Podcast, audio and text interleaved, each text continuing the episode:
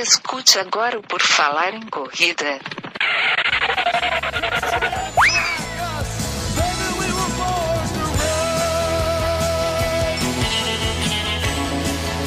Are you ready to run?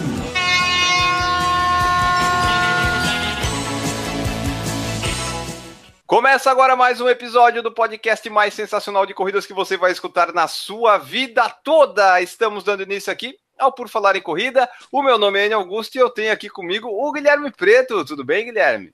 Tudo bem, Enio. E eu tenho aqui comigo várias dores. E hoje a gente tem o nosso convidado para resolver esse problema aí.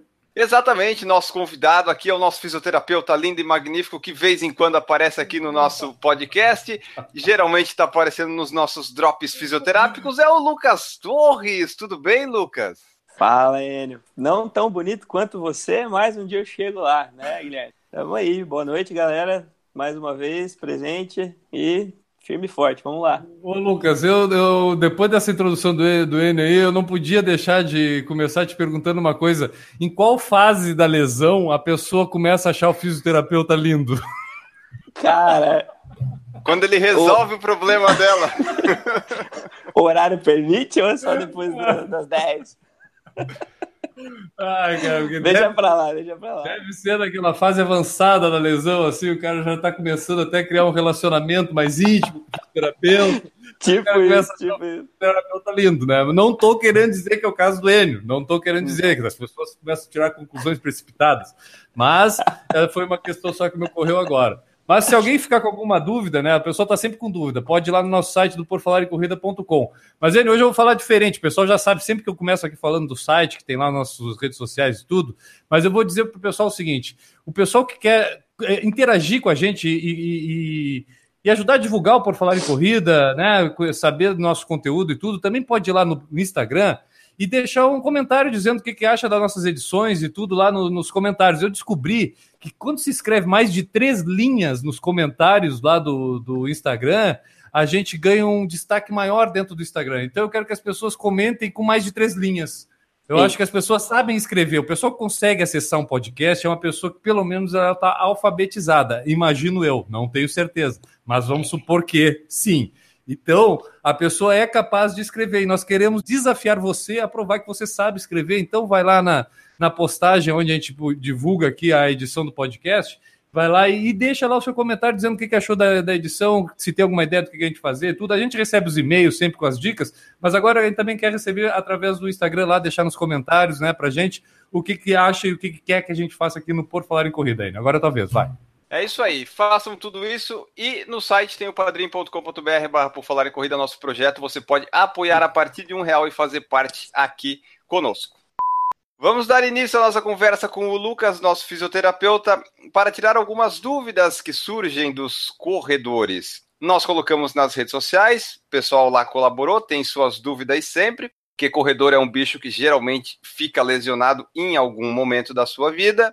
Mas para começar, antes de pegar aqui do pessoal, Lucas, eu quero que tu fale um pouco, porque o pessoal acha que fisioterapia é só ir lá, mexer, fazer uns exercícios e tal, mas a fisioterapia também tem a parte que o fisioterapeuta tem que falar pro seu paciente, assim, você está curado, você pode correr, não precisa ter medo de correr. Então eu queria que tu abordasse também esse ponto da fisioterapia, que não é só fazer as liberações, fazer os alongamentos, é deixar, sei lá, o cara confiante ou dizer para ele, tu não tem mais nada, pode ir e vai. Sim, pau na máquina. Exatamente. Isso é uma coisa que é muito estudado na, na- até na neurociência, que fala a respeito do, do ato de gerar confiança. Como a gente já comentou algumas vezes, existem muitos, muitos, muitos mitos. Qualquer coisa, mas na área da saúde, de médico e louco, todo mundo tem um pouco, né? Então todo mundo dá um pitaco. Se um cara tá com dor nas costas, todo mundo tem ah, o remédio de Covid, o emplasto do, do papagaio. lembra do disso ainda, do emplasto? lembro, lembro. A gente vê muito disso. Então, assim, tem um efeito placebo? Tem. O cara pergunta, ah, posso usar? Não sei o que, você usou? Usei.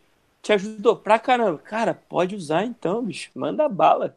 Qualquer pessoa que vá trabalhar na, na, na área da saúde, que siga linhas mais específicas, vai ter que estar baseado em evidência. Então, a evidência mostra pra gente que uma boa parte do tratamento é gerar confiança no paciente, no atleta, no que for. As lesões, as dores, elas não, não ficam só no local ali. Ali desenvolve o nível do sistema. Algumas dores se tornam centrais, que a gente fala. A dor, quando ela é central, ela já está impregnada em um hipocampo aqui do teu cérebro que para tirar isso aí não é só a terapia manual, não é só o exercício. O exercício vai gerar uma série de anti-inflamatório natural que vai favorecer a melhora, mas a confiança, o ato de retomar as atividades sem medo e seguro, porque se eu te testei lá aquele dia, tua atenção já melhorou, tua mecânica está melhor, tua estabilidade está melhor, teus testes funcionais estão melhores, corra. Ah, mas eu vou correr devagar, porque. Não, também, se você correr devagar, você vai aumentar o impacto. Então, diminua o volume, aumenta um pouco a intensidade e pau na máquina. Pronto, ganha confiança. Até uma coisa que a pessoa pode dizer assim: ah, eu estou com Alzheimer, estou com problema de memória, fique lesionado, que você vai lembrar sempre da dor. A sua memória vai funcionar perfeitamente. Né? Exatamente, ativa. A dor, dor tem memória, cara. A gente tem memória desde o momento que a gente é gerado. Então a gente carrega coisas na nossa vida que a gente nem sabe porque está na memória de algum tecido. Entendeu? Então imagina de uma dor, imagina de algo que foi significante, que tirou você de algo que você gosta de fazer. Porra, você vai, você vai se cagar de medo de, de, de tela de novo. É verdade. Pode, a, gente vai, a gente fala por experiência própria. Porra, eu virei fisioterapeuta de tanto ficar ferrado quando criança. Eu tenho frouxidão ligamentar e ninguém me deu um diagnóstico. Então, eu tinha luxação de patela a cada seis meses. Tanto é que minha cartilagem dos dois joelhos já foi pro pau. Eu sou um cara que daqui 15, 20 anos eu tenho que eu já tenho indicação cirúrgica, eu não eu não tenho dor porque eu entendo um pouco sobre mecânica e eu entendo o meu corpo e eu vou ajustando até para adiar o máximo possível. Mas quando criança eu vivia ferrado, eu ia jogar futebol, minha patela luxava. Eu ia brincar na rua, minha patela luxava. Então minha cartilagem foi, foi, foi. E ninguém nunca me deu um diagnóstico. Porra, você tem frouxidão ligamentar. Eu tive que estudar isso, aprender isso e me autodiagnosticar. Todos os testes de frouxidão ligamentar dão positivo em mim. Então, uh, ai meu Deus, eu não posso fazer nada. Como é eu posso? Eu corro, eu jogo beat tênis, eu jogo tênis, eu faço tudo que eu quero, dentro das minhas possibilidades eu mando bala. E até tu falou ali da biomecânica e tudo mais. Basicamente, se a pessoa conseguir corrigir a mecânica, ela consegue ter uma vida assim, correndo, ou até em outros esportes, praticamente sem, sem dores, né? Sim, cara, muito, muito, muito. Teve um estudo uh, bem recente que fala, né, que uma das principais alterações da corrida que é a síndrome patelofemoral. Pessoas com síndrome patelofemoral uh, chegaram a desenvolver um alto nível de depressão.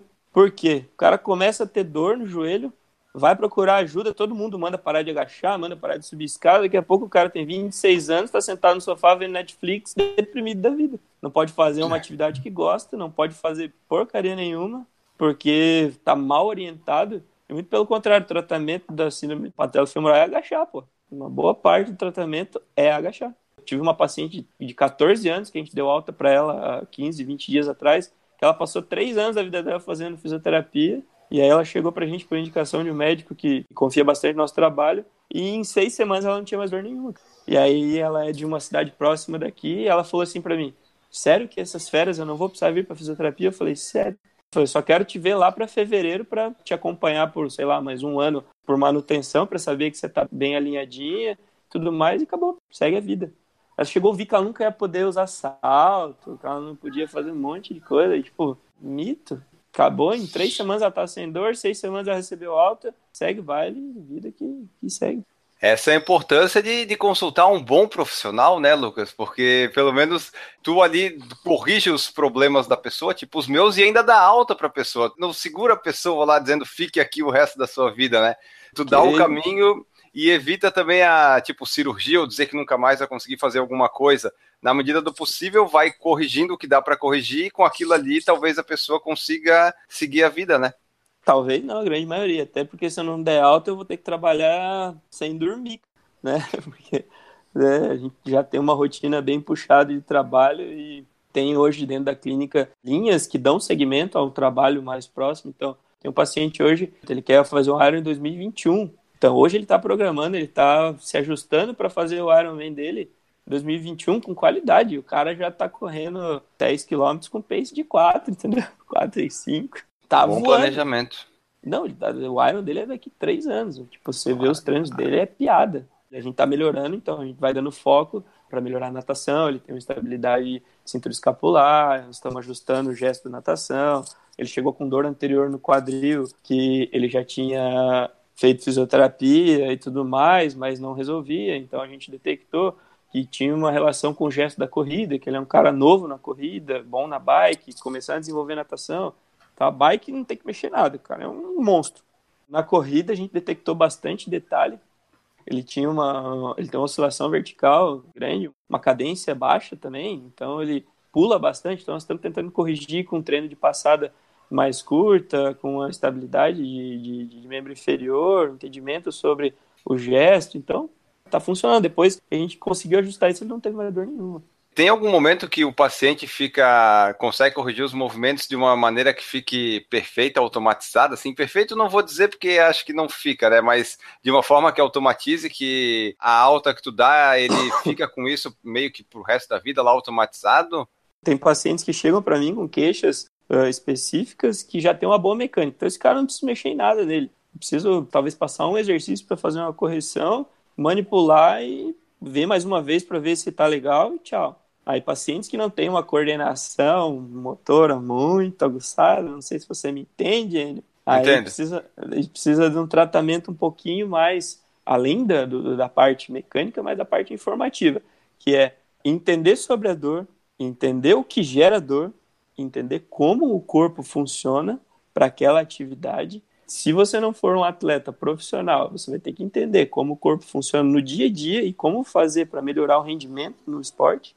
Em alguns casos demoram mais. Tem pessoas que chegam bem ruins, com mecânica ruim, com fraqueza muscular generalizada, e isso demora um pouco mais. Mas normalmente a gente costuma ter. Que eu gosto de trabalhar, cara, é de seis a oito semanas. E se caso o corpo responder antes, a gente já diminui, já vai dando alta e segue o baile, cria a estrutura da questão volume versus intensidade, que é algo que eu pego muito no pé.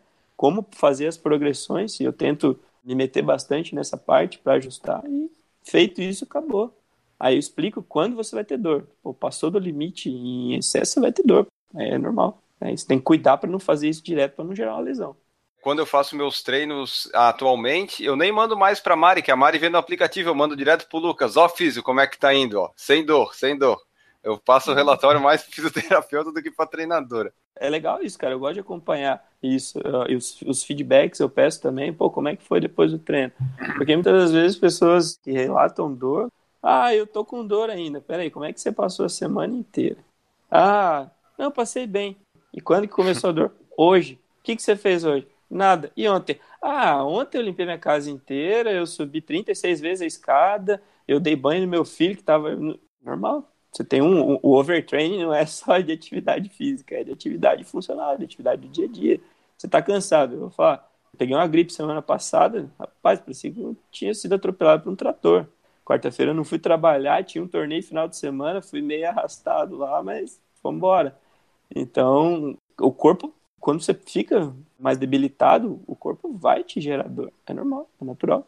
Existe um limite, é, aí eu vou citar o meu exemplo. Inclusive, eu estava vendo a foto aqui da, da Muvon ali, tá a foto de, inclusive, tu tá mexendo no meu braço, e até hoje ele me dói, cara, que eu não consigo segurar uma, uma sacola de supermercado com ele. Tem essa dor que ficou, tá, tá aqui, eu tenho que procurar lá seu, fazer um exame de imagem, alguma coisa para ver o que, que é, porque não tem o que faça que cure e o troço tá. Tinha aquela foto ali faz uns três meses, pelo menos, no mínimo. Tô desde esse tempo com essa dor só que aí é uma dor, cara, que é muito forte, muito pontual. Eu acho que é um pouco de diferença é, é, desse tipo de dor que a gente tem de um dia para o outro devido a uma, um esforço exagerado.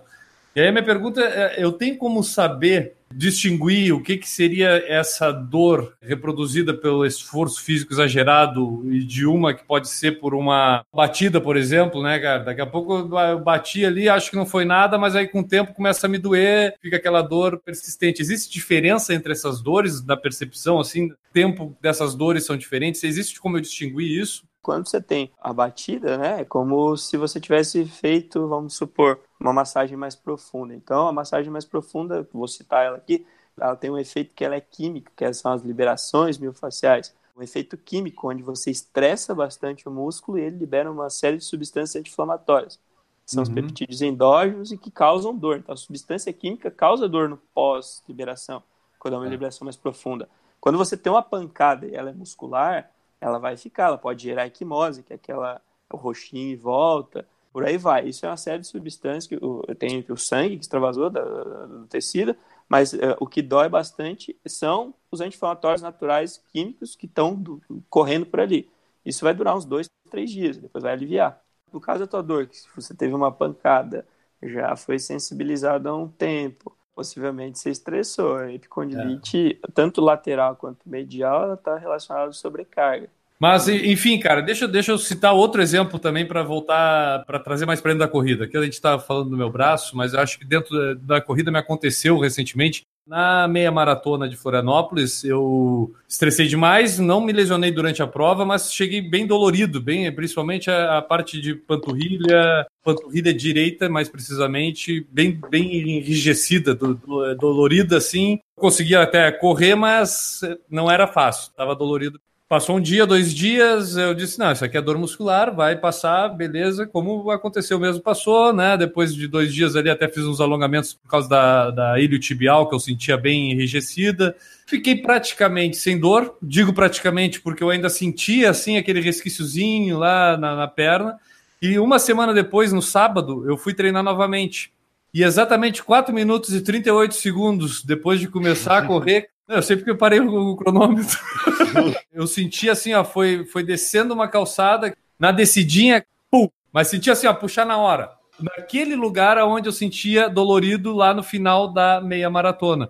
Eu não consegui caminhar mais, eu tive que ficar parado uns dois, três minutos para voltar a ficar de pé e, e voltar caminhando para casa. A sorte que eu estava só a quatro minutos de casa. voltei caminhando, mas caminhando com a perna dura, porque se eu pisasse assim, qualquer movimento mais flexão ou extensão do, do pé assim e me doía, parecia que tinha rasgado alguma coisa. Existe alguma relação nisso ou foi só acaso mesmo? Pelo teu histórico aí, a gente tinha que fazer uma palpação, ver se existe alguma contratura.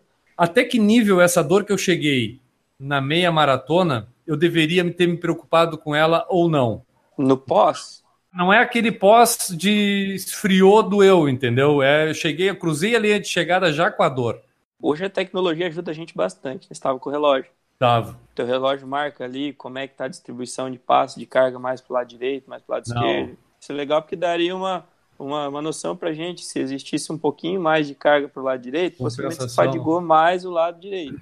E aí no final você gerou uma contratura. Não, não sei, eu estou colocando possibilidades e é por isso que eu acho legal. Eu gosto, tipo, o Enio termina o treino, manda lá para mim. Eu tenho vários pacientes que fazem isso, a gente analisa uhum. junto que ajuda a ajustar a cadência. Tanto é que a gente descobriu que um dos pacientes que eu atendo, ele usa o, o relógio só no punho, a cadência dele estava dando baixa, só que, porra, o cara estava correndo muito rápido, não, era impossível aquela cadência.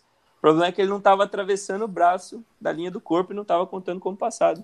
Aí a cadência dele estava dando baixa, ali, cara, impossível. Não tem como. O braço dele não estava atravessando. Então a tecnologia hoje ajuda a gente bastante a tentar decifrar essas situações, né? São possibilidades.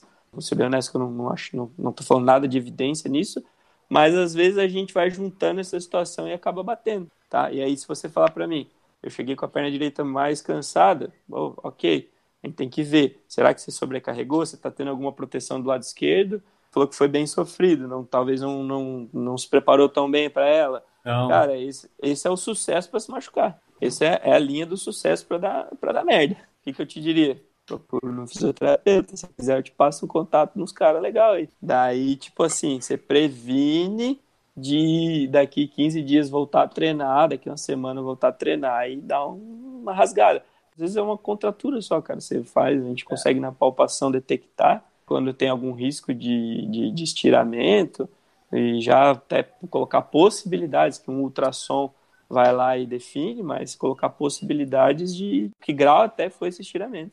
Estiramento de extensão é a mesma coisa? Mesma coisa. É a mesma coisa, tá. É só, só a nomenclatura mesmo. Distensão e contratura são duas coisas diferentes e a, a, dor é diferente ou é semelhante? Dor, muita gente relata de formas assim bem interessantes, mas são dores diferentes. A dor do, do rasgar mesmo, você sentir, correu a fibra ali. Você, se o cara tiver um pouquinho de percepção, ele sente que vai rasgar, rasgou, puta, aí possivelmente tem um estiramento. A contratura, muitas vezes, ela pode ser uma pontada. A contratura tem relação com a cãibra? Pode, pode ter, ter, pode ficar contraturada depois, porque a cãibra é um desequilíbrio da bomba ali de sódio de potássio, né? Dá uma bagunçada e começa a gerar contrações involuntárias. Essa contração vai ficar contraturada depois, ah, porque é muito forte. Mas isso aí que o, o, Lucas falou, o Guilherme falou, é interessantíssimo as pessoas procurarem um fisioterapeuta do esporte, principalmente, que conheça das coisas. Que aqui no podcast, por exemplo, a gente faz os drops, traz aqui o Lucas, a gente fala algumas dicas, mas tem coisas que tu não consegue só pela internet ou só lendo. Tem umas coisas que tu precisa do cara que entende para ele apalpar lá a perna, a canela e fazer os movimentos que tu precisa fazer. Tem horas que tu não consegue fazer tudo isso sozinho. É bom procurar porque ele dá um, um norte para conseguir correr depois. Não, perfeito, cara. E, e, assim, ó, não é nem questão de venda de serviço fisioterapeuta, mas eu vou te dizer assim, ó, eu não me considero uma pessoa burra. Mas nesse caso que eu estava falando da panturrilha, cara, eu fui pesquisar essas dúvidas da contratura, o que, que é esse contratura de extensão, de extensão e tiramento, o que, que é, como é que é, qual é a dor, não sei o quê. Eu fui ali no Dr. Google ali pesquisar, né? Sou curioso, papapá. E, cara, com todo o conhecimento que eu julgo ter, já cursei anatomia na educação física, né? Então, sei o nome de músculo, essas coisas. Tu não consegue ter uma definição certa, cara. Tipo, tu não sabe se aqui. Eu falava, por exemplo, ah, o estiramento é a sensação de uma pedrada na panturrilha. Eu digo, tá, mas eu não senti uma pedrada. E será que então, só porque não foi uma pedrada não é um estiramento? Você já tomou tipo... uma pedrada na panturrilha? Pois é, eu nunca tomei, eu não sei como é que é, e aí eu vou saber se é a mesma dor de é. uma pedrada. Eu quase pensei o seguinte: eu vou ali na rua, vou pedir para minha filha pegar uma pedra e me dar uma pedrada na outra, para ver se é a mesma dor, para ver se aquela dor é a dor. E isso é. tem um viés ainda de quem vai atirar a pedra. É, da intensidade, né? Minha filha, se atirar uma pedra na panturrilha, não vai nem fazer cosme. Isso aí, fora que o Lucas ou qualquer outro profissional, ele tem a vivência de sei lá quantos anos fazendo a mesma coisa. Então, ele sabe lá mais ou menos o que, que ele vai encontrar e o que, que ele tem que fazer. Digo assim, ó, tu pode até achar, para casos mais simples, né, casos mais corriqueiros, assim, aquela coisa, lesãozinha mais básica ali, tu pode até encontrar alguma é, explicação, alguma sugestão lá de tratamento, faz gelo e não sei o que, caso seja totalmente... de couve. É, em plástico couve, usam. Gravou essa. Foi sensacional. É. E tu pode até achar algum caminho que tu resolva. Só que aí tu pode estar tá fazendo por dois lados. Primeiro, tu pode estar tá demorando para curar. Tu vai curar, mas tu pode estar tá demorando mais do que o necessário. E segundo caso, tu pode estar tá usando uma bomba atômica para matar uma formiga. Tem que pesquisar no sentido de esclarecer talvez uma dúvida ali é, grosseira ou algo maior. Discorda em alguns pontos aí, né? Porque assim, ó você vai no Google, você acha muita coisa. Geralmente você, exagerando, uh, tá mais. É, nossa, é verdade, cara. Você fala, tô com uma dor no dedão do pé. É câncer. A gente trabalha com dor, então, por exemplo, existem. Uh, a gente não resolve. Nunca na vida a gente vai resolver tudo e acho que é bom sozinho. Então, tem muitos pacientes que a gente encaminha de cara para médico, porque precisa estar respaldado precisa de um exame de imagem, de imagem, precisa tirar, tirar os riscos de uma red flag, que é um tumor, que é um câncer, que é uma impossibilidade que eu não posso mexer. Se eu mexer, vai dar merda. Entendeu? A gente tem que ter esse, esse bom senso.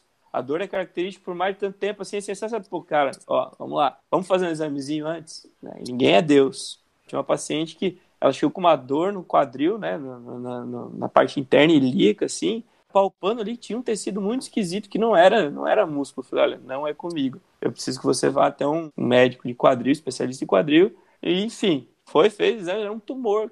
Se o senhor fala, não, isso aqui é uma tensãozinha, vai enfiar uma agulha aqui. Não dá. Tem que ter o, o bom senso nesse sentido. Então, assim, a gente consegue detectar. Hoje existem muitos estudos que norteiam a gente. Então, claro, ninguém está livre de ter algum problema e tal, mas quando existe algum risco, já tem grandes médicos hoje que são parceiros nossos, que acabam até atendendo com uma certa urgência ali quando tem uma necessidade. Estava falando sobre a questão da pesquisa do Google. O que, que tu acha que o pessoal precisa tomar cuidado? Primeira coisa, se você está com dor, se você tem uma dor, você vai fazer um exame de imagem, possivelmente vai aparecer um monte de pepino. Entendeu? Se você fizer, termina de correr, vai lá, faz uma meia maratona e termina cheio de dor Vamos fazer uma, um ultrassom, fazer uma ressonância magnética, cara, vai estar tá tudo inflamado. Você vai estar tá com bursite nos dois quadris, você vai estar tá com tendinopatia patelar, que vai estar tá tudo bagunçado. Claro que não vai estar tá em nível alto, mas vai ter algum índice de estresse. Uh, o indivíduo que uh, sobe muita escada por dia, não tem uma boa mecânica, ele vai estressar a bursa também do quadril dele. Vai fazer um exame de imagem, vai dar bursite. Meu Deus, eu tenho bursite. Aí vai lá no Google. Bursite. Ah, você vai morrer em 15 dias. Você acha? Você acha umas baboseiras assim? Então, vamos pesquisar, vamos pesquisar, mas vamos procurar. Uh, normalmente, uh, campos e fontes de pesquisas confiáveis não, você não vai achar no Google. Vai ter um link patrocinado do blog, do não sei o quê. Minha vida, minha vida, minha saúde, não, aquele minhasaúde.com, não é bom esse? Tem um site bem confiável que é o Wikipedia. Aí você pode pegar é o que eu olho. Mas agora falando sério, para tu ver o meu nível de nerdice, eu procuro sempre por artigo científico publicado, sabe? Pode ser sobre um assunto banal, mas eu procuro algo Elsevier até, às vezes eu já fui até nos... Na, na, nas... Você sabe detectar se um artigo é confiável ou não? Não, não sei, mas para mim se é então, artigo, se alguém publicou, teve um aí, professor que deu nota para ele. É, estudos apontam, né? Aí você vai lá embaixo tem uma evidência D, não vale porra nenhuma. É, então aí, é mais perigoso ainda do que eu imaginava. Exatamente, aí você vai, você pega assim, ah, evidência B. Evidência B, marromeno, pode usar, mas não tem evidência A. Essa você pode seguir. É. Como você vai detectar isso? A gente pode falar de metodologia depois, que é chato pra caramba. Não, não precisamos, mas para o pessoal saber que existe essa diferença, inclusive, se o cara tenta fazer a pesquisa mais a fundo. Des, é, Exatamente. Assim, você pode achar artigo científico ah. que você acha que é bom pra caramba, porque tem um paper bonitinho e é uma revista péssima. Entendeu? Então, até nisso você tem que tomar cuidado.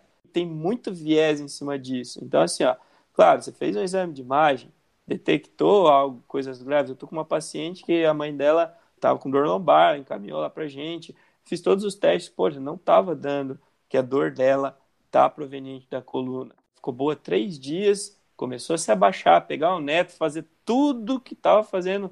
Não é que não é para baixar para pegar o neto.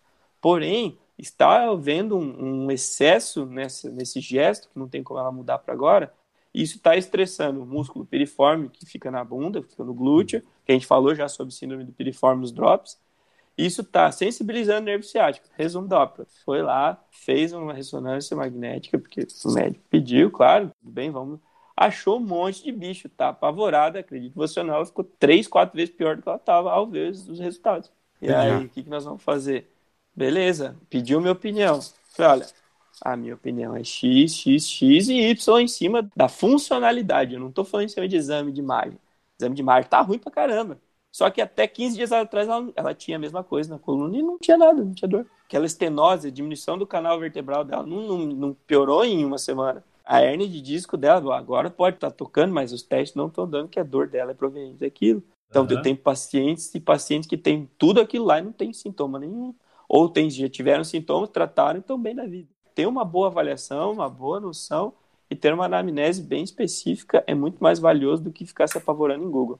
Se você acha lá, eu tenho uma hernia de disco, estenose do canal vertebral, assim, assim, assado, isso é cirúrgico. Quando você pegar o exame, você vai ver que é cirúrgico. Você vai no médico, não que o médico esteja errado, porque a orientação dele muitas vezes pode ser para essa, ou enfim, ah, é cirúrgico ali no Google, eu vou operar.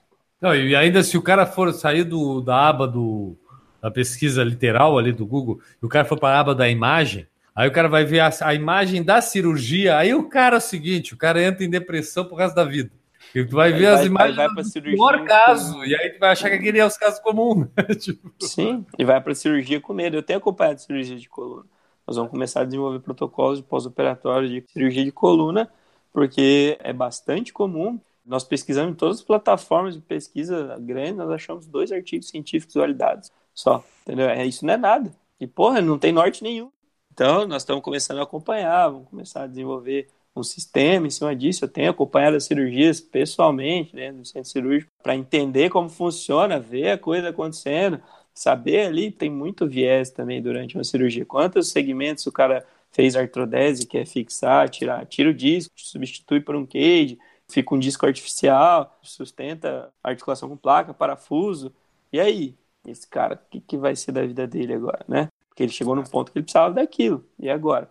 Ah, mas pô, não fez fisioterapia antes, vai ter que fazer fisioterapia pro resto da vida. Operando ou não operando, vai ter que cuidar. É aí que entra a parte da consciência. Aí depois que você passa por um trabalho específico de entendimento, você vai ser acompanhado a cada X tempo. Pronto. Até ali que tu falou da funcionalidade e tal, por exemplo, o meu exame de imagem, ele mostra lá, tem um menisco rompido, tem condropatia, tem um monte de coisa. Mas se correndo e corrigindo a mecânica, a pessoa consegue viver correndo, não precisa se desesperar com o diagnóstico ali da imagem, né? corrige as coisas e vê se consegue. Se não conseguir, se de repente continuar doendo, atrapalhada, aí vai para cirurgia, né? Mas em Exato. todo caso, dá para evitar. Então, o menisco ele tem uma lesão numa parte que tem vascularização e que não é uma lesão grande e ela é sintomática. Então, a possibilidade dela regenerar é boa. Oremos. Eu acho Não que tem a gente, vai, a gente parte pro princípio da individualidade total aí, né? Porque pode ser casos e casos. Por exemplo, o N andava com canelite. Quem sabe que não é que ele está compensando por causa do menisco que está ali, ele está compensando e está doendo em outra parte que, né? Por causa... É o Exato. mesmo caso meu. Eu fui conhecer o Lucas por causa de uma dor no quadril.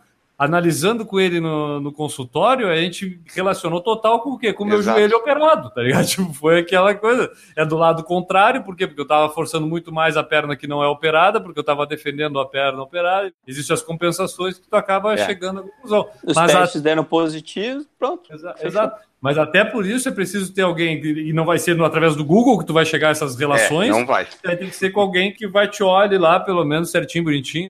Mudando aqui de saco para mala, vamos nos mitos aqui. Eu quero falar sobre um mito que eu, até por causa dessa minha lesão da panturrilha, me veio à tona. E a dúvida é o seguinte: eu tava lá com a panturrilha dolorida pra caramba, cheguei em casa aqui, não conseguia nem mexer direito, tá doído, doído, doído. A noite foi passando a dor, mas sentindo aquela coisa travada. Qual é a primeira sensação que eu tenho? De querer alongar. E aí me veio um, não sei se mito ou não, mas aí tu vai me esclarecer se é ou não, que uma vez eu escutei que músculo dolorido não se alonga. Isso é uma verdade ou não? Ou é bom alongar? A relação do alongamento com alguma lesão que tu possa estar sentindo, alguma dor que tu possa estar sentindo. Como é se que é? vocês, Eu não sei se você estirou ou não. Se você estirou, você não tem que alongar na hora, não, cara. Tá louco? Você vai abrir mais o músculo. O músculo doído não, não alonga. Tem várias dores. Tem dor de ácido lático, que é atividade física, você pode alongar. Não tem problema nenhum alongar esse tipo Não. de dor. Não, então não é, uma, não. é uma regra. Isso que eu falei não é uma regra, Não, longe cara, de não ser uma regra. Nossa, existem até protocolos você se adapta. Protocolo você, você tem para nortear, entendeu? Nem é, não é todo mundo que vai funcionar. Estou atendendo agora um paciente de Campo Grande. Pós-operatório dele tá tão bom. Tenho conversado com o fisioterapeuta dele de lá. E a gente tá acelerando o protocolo dele, porque, tipo, o cara tá muito bem. Até o próprio cirurgião autorizou um aumento de descarga de peso precoce para ele, porque o cara tá voando. Eu nunca vi uma sutura meniscal recuperar tão rápido. O cara tá entrando na quarta semana hoje, fazendo cadeia aberta, jogando três quartos do peso dele já. Então, tipo, é de se adaptar. Tudo isso nós estamos respaldados, né? O cirurgião autorizou, o fisioterapeuta autorizou, então nós estamos trabalhando legal. Eu só tô cuidando dele uma semana aqui, mas, porra, então, tipo, esse negócio de existe uma lei, uma regra para isso? Não. Existem regras para determinadas situações, mas para isso não tem como saber. Tem que entender que tipo de dor é. Tiago Souza perguntou: Pergunta aí sobre condromalácia e síndrome da banda iliotibial. Parece que ele falou que seria melhor correr mais rápido e menos distância do que correr lento e altas quilometragens. E eu vou colocar um ingrediente mais aí, me permita. Quando eu operei o meu menisco, eu sentia uma dor muito localizada, todas aquelas dores, e era, o exame de imagem mostrou a ruptura do menisco. No exame de imagem tinha detectado cronomalácia e tudo também. Eu operei o menisco, e o que, que aconteceu? Pós-cirurgia, o médico veio ao quarto, falou que ele tinha, além da cirurgia prevista, tinha retirado a plica sinovial. Aí eu perguntei pra ele, que porra é essa, né? Quando ele me descreveu e ele me mostrou o lugar onde, assim, era aquela dobrinha que tinha, cara, era exatamente o lugar onde eu sentia, assim, o agudo da dor. E eu percebi que aquilo me melhorou muito, inclusive o barulhinho, aquele característico da condromalácia, que a gente, quando a gente tem que fica aquele rigidinho no, no joelho. Existe essa relação dessa plica, e aí, se tu quiser explicar o que, que é ou o que não é, qual é a dor e a intensidade da dor e o quanto pode te parar essa tal da condromalácia? Condromalácia não dói. Não dói. Cartilagem é aneural. Ela não tem terminação nervosa. Condropatia não dói. Que dói é a falta de função. Condropatia, porra, quem não tem um nível de desgaste no joelho? O joelho ele tem a cartilagem mais espessa do corpo, que é exatamente para suportar carga. O corpo é perfeito. A condropatia, vamos deixar claro, ela não dói. Tem que ver que nível está essa condropatia para a gente saber o que a gente tem ainda de espessamento de cartilagem, porque depois que acaba a cartilagem começa a ter erosão óssea, exposição óssea, e isso gera dor. E isso pode ou não gerar dor, acaba gerando sobrecarga medial, lateral, enfim. E aí, muitas vezes, se não gera a dor, você continua tendo impactação, mas normalmente está associado à dor. Mas quando vai aumentando essa erosão, essa exposição óssea, chega num ponto que não tem mais como recuperar. E aí é onde entra a prótese. Então, assim, condropatia, ponto, não dói. Cartilagem não dói. Teste de função, consegue corrigir, melhorar a mecânica. O problema é a exposição óssea. Só isso. É o único problema do joelho. No caso, cartilagem, né? Não sei se eu consegui responder. E ali naquele lá que ele falou do correr mais rápido e menos distância do que correr lento e altas quilometragens, tem alguma relação? Isso é uma adaptação aí, no caso, né? Eu fiz essa adaptação aí para você. Correr mais devagar gera mais impacto. Se Pois você é. tem mais impacto, seu corpo não está preparado, você vai ter dor na pata de ganso, você vai ter dor no tendão patelar, É. você vai ter sobrecargas articulares aí que não são legais. Uma pergunta aqui da Cíntia. Artrose na lombar, isso tá atrapalhando muito a corrida. Como é que faz para resolver isso? Tem que ver que nível que tá essa artrose, mesma coisa do joelho. Coluna a gente já fala porque tem terminação nervosa bem próxima ali. Por exemplo, se existe um desgaste com desidratação do disco, que existe já um- uma alteração discal também, que já tem uma protrusão, que pode estar tocando o nervo. Não sei, não, não- eu preciso ver o exame para falar um negócio desse, para poder afirmar. Teoricamente, eu tenho pacientes com artrose na coluna que correm.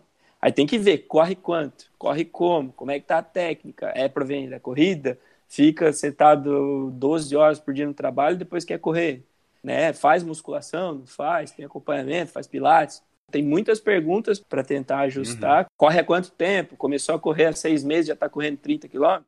Não é a artrose, é a forma de correr. Nenhum esporte, a nível competitivo, ele é saudável, né? Mas também o esporte em si, o problema não é ele, é a forma com que ele é praticado.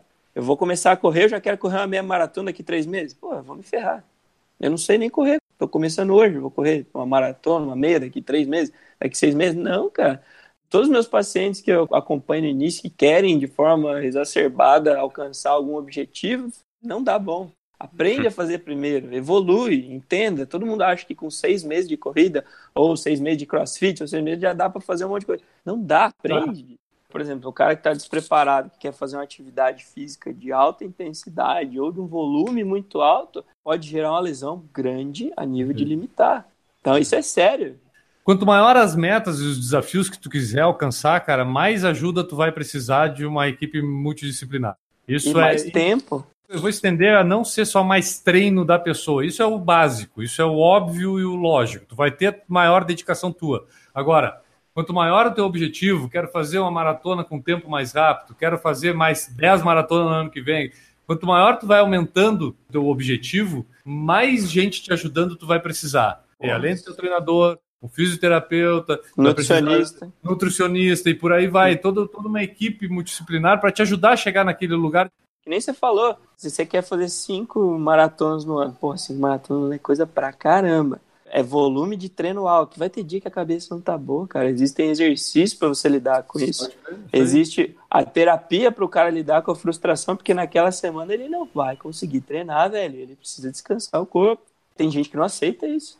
Tipo, se você não aceita, teu corpo vai trabalhar contra, você não vai dormir, você vai se cobrar, você vai se estressar, teu nível de cortisol vai aumentar, seu sono vai ser ruim, você não repara porra nenhuma. No outro dia você tá todo quebrado e não vai conseguir treinar de novo. Com menos vontade. Aí uma hora você vai pegar ranço da corrida, porque você quer acelerar um processo que é gradativo, ou tem muito volume que você não tá preparado para isso. Cara, fudeu. Aí você vai pagar o preço uma vida inteira. A nível físico, a nível psíquico, a nível global. Como diminuir as lesões nos dedos do impacto na corrida? Deve estar mais relacionado à instabilidade musculatura intrínseca do pé. Aí aumenta o tempo de pronação, o músculo fica Ah. fazendo muita força excêntrica, que a gente chama, que é de ficar travando, aí cansa. Então, não sei se está tendo muita carga anterior, o que está acontecendo, se está desenvolvendo algum neuromazinho de morto, que é um tumorzinho que gera ali por excesso de carga entre quarto e quinto metatarso. Pé é uma desgraça, né, Lucas? Pé eu acho que é uma coisa muito. De... O corpo humano já é diferente de uma pessoa para outra. Agora, o pé é um absurdo de diferença de uma pessoa para outra. Eu tenho o privilégio, a honra, que eu, cada vez que eu olho uma foto de uma unha podre de treinar para maratona, eu nunca tive problema com unha nos pés. Agora, em compensação, calo é uma desgraça. Tem calo saindo por tudo do lado do pé. Na ponta dos dedos tem calo. Que, que, é o pior do pé? Facite plantar, é, essas inervações assim mais à flor da pele que a gente tem na volta do pé. Dor é relativo. Não posso te afirmar o que é pior. Tenho pacientes que já correram com o pé fraturado. Dor é uma experiência sensitiva, entendeu? Um estímulo doloroso. É de acordo com o que você está vivenciando. Então, o cara que quer correr uma maratona e está com o pé quebrado, eu já vi cara que correu. Depois você pagou um preço, X, mas correu. Então não tenho como te afirmar o que é pior. Existem tratamentos para determinadas situações. e existem variáveis nesses tratamentos. Hoje, muitos estudos mostram sobre a expertise do terapeuta para isso ou para aquilo. Então, não dá para te afirmar, cara, o que, que é pior. Eu te pergunto, o que, que foi pior para o teu pé? Essa dor aí ou uma facite plantar? Mas é relativo, dor é relativa. O Carlos Branco perguntou naquela relação de mitos ou verdades: articulações doem mais na mudança de temperatura? A minha avó dizia isso, mas é. acontece. Não posso te afirmar mudança de tempo, não posso afirmar não, nada em relação a isso, mas, é. mas, assim, ó, é muito característico as pessoas relatarem dor em mudança de tempo. É muito comum. Eu acredito que possa, por conta do frio, a gente aumenta a tensão para tentar reter calor, não sei. E aí isso vai, vai aumentando a dor articular, a gente vai ficando duro, tenso. Tem pessoas que são intolerantes a frio, intolerantes a calor. A pessoa que é intolerante a frio vai se travar inteira. Isso vai gerar dor articular depois. William Costa de Carvalho falou: Esse ano sofri duas vezes com facite plantar no pé esquerdo, coincidentemente foram no pós-maratona. Tem relação com o alto volume, né, Lucas? Respondemos essa. O William agora tá quase pegando o diploma dele de fisioterapeuta. Pelo menos a parte de alongar o. Alongar não, né? Fortalecer o glúteo, o gesto lá do glúteo eu já aprendi. Roberto Magnani. Tenho 11 meses de corrida, sentia muita dor no início, estudei alguns tipos de treinamento até que descobri o descanso ativo. Hoje faz 86 dias que corro todo dia e não sinto mais dor. Tem alguma relação isso de estar sempre ativo? A minha média semanal é de 85 quilômetros, fiz a meia de São José em 1,51 nesse domingo. Ó, antes do Lucas responder, eu diria que não precisa correr todo dia. Mas vai, Lucas, segue. Descanso ativo é assim, isso é uma variável de indivíduo para indivíduo. Vou ser bem honesto que eu não estou atualizado, não vou falar isso baseado em evidência, vou falar na minha experiência prática clínica. Eu sou a favor de descanso a questão de estar tá diminuindo as dores é por conta do condicionamento físico. Pode ser que o corpo se adapte. Eu tenho pacientes ultramaratonistas hoje que, minha folga no domingo, eu corri 25 para dar uma soltadinha. É, o corpo ia adaptando. Tá dando certo? Que bom. Até quando? Tomara que continue bem. Torço para que continue bem. Mas eu sou a favor de descanso. Um diazinho, pelo menos a semana, é essencial deixar o corpo descansar. Eu sempre oriento isso eu faria um descanso ativo em outra modalidade, por exemplo, tipo, sair pedalando, para não ficar sobrecarregando minhas articulações. Mas no caso do rapaz que começou 11 meses, ainda deve estar tudo lindo, né? Então é isso, Roberto. Se eliminou a tua dor e tá tudo funcionando, continua assim. Se der alguma coisa errada, o Lucas tá aí lá em Jurerê pronto para ajudar. Sempre. E aliás, o Lucas resolve o problema de tudo. A Tainara Bonetti veio aqui há duas semanas falou: Lucas Torres resolveu meu problema da lesão labral. E digamos que não foi nem combinado. Ela tá falando assim, um fisioterapeuta me ajudou. O caso dela foi bem, bem, bem interessante. Essa foi nossa conversa com o Lucas. Pessoal, esperamos que vocês tenham gostado. Dúvidas sobre fisioterapia e coisas do tipo, vocês podem mandar para nós, porque elas podem virar drops ou podem virar um episódio mais complexo, onde a gente aborda mais coisas. Antes da gente ir embora, Deixa eu só falar do padrim.com.br barra por falar em corrida. Você pode apoiar aqui o nosso projeto a partir de um real. Pode fazer parte aqui, já somos 73. Você pode fazer parte também. E agora sim podemos ir embora. Lucas, muitíssimo obrigado por desvendar alguns mitos, verdades e tirar algumas dúvidas nossas. Hum. Deixa aí o teu tchau e os teus meios de contato, onde é que você está, enfim, tudo que tu quiser falar nesse final de programa, fique à vontade. Eu que agradeço aí, Enio, Guilherme. Pô, estamos sempre à disposição, sempre que precisar de alguma coisa, as dúvidas, as sugestões, tudo que a galera precisar aí, pode mandar até no Falar em Corrida, no meu, no meu Instagram pessoal, tem o Instagram da clínica também. O meu é Lucas Torres Físio e o da clínica é Move On Integrada. Então, o que precisar, a gente está sempre à disposição para esclarecer nos drops aí a cada 15 dias. Quando precisarem, quando tiverem tema para fazer a live, estamos sempre à disposição. O que precisar da gente, estamos aqui em Floripa, a Movon fica aqui em Jurerê Internacional. O que precisar, quem tiver aqui passando férias, precisar de alguma coisa, estamos sempre à disposição aí. Brigadão, Lucas. Guilherme Preto, vamos embora então, depois de aliviar nossas dores. Tu aliviou as tuas. Eu ainda tô cheio de dor aqui. Eu já prevejo que 2019 será um ano assim, ó, de muitas visitas ao Lucas, porque a coisa não tá andando fácil. Mas o pessoal que quiser saber mais aí, quiser perguntar para mim quais são as minhas dores e o que, que eu acho delas, pode ir lá no Instagram, no Guipreto, que eu tô lá, manda lá que eu respondo para vocês. Perfeito! Vamos embora então depois desse episódio fisioterápico. Mandem suas dúvidas, seus feedbacks para nós. Voltamos no próximo episódio. Um grande abraço para todos vocês e tchau! Errou! Quase no Natal estamos chegando. Vocês já deixaram a cartinha do Papai Noel? Já deixaram embaixo da árvore? Eu deixei lá nos Correios, espero que alguém pegue. Eu estou me passando por João de 5 anos que quer um MacBook. Eu espero que as pessoas me deem esse presente. Tem que deixar lá no correio de jurerê, essa daí. É, então. Correio do cobrar sol, tu não vai ganhar nada com isso aí, cara. Olha, nenhum tênis. Ainda bem que É. o Lucas não me perguntou se eu tô bem hoje. Né, já desisti, né? É a pior coisa tu perguntar se alguém tá bem, porque se a pessoa falar que tá bem, ela tá Se é- mentindo. e se se ela é falar que tá mal, vai gerar. Entendeu? Se já é ruim pra nós, meros mortais, perguntar pra outra pessoa, assim, do nada, você tá bem? Se já é ruim pra nós, meros mortais, imagina pra quem é fisioterapeuta. Exatamente. A pessoa Não, vai aproveitar. já- Ah, é o Lucas? Ah, eu tô com uma dor aqui, Lucas. O que, que tu acha que pode ser? Eu ia te dizer que tá tudo bem, mas já que tu é fisioterapeuta, Já, eu já desisti, minha família só me liga pra falar que tá com dor. Tu é o cara da TI, só que na fisioterapia. Tipo isso. deve ser as duas pessoas mais procuradas da família, né, cara? É o cara da TI e o fisioterapeuta. Isso. Provavelmente. Justo. Tudo é uma questão vetorial, né? Exato. Tu indica o teu peso mais é, é com menos velocidade, tu tem uma resultante mais vertical para baixo, né? Da direção da carga. Muito obrigado, Enio. Ô, Guilherme. É, não é o N não, porque o N nem sabe o que é vetor. Vetor de força. Física, pô. Fugiu da escola. A física eu fiquei em recuperação uns bons anos. Pra nós meros mortais que corremos por diversão, não vai mudar 100 Não gramas. vai mudar porra nenhuma, Ah, é verdade. Aprende a correr, cacete. Porra. Vai fazer Ah, mal, eu vou comprar um tênis de 1.500 conto porque eu vou correr melhor. Cacete, aprende a correr, porra. Ele, ó, o pessoal tá sentindo falta daquelas tuas fotos no Pilates. O pessoal me mandou uma mensagem dizendo que tá sentindo falta da tua Não, é que agora no Pilates. Pilates nós paramos com a- as acrobacias e estamos focando nos, nos gestos e movimentos para dar mais certo na corrida. Hum. Hashtag ficou a dica.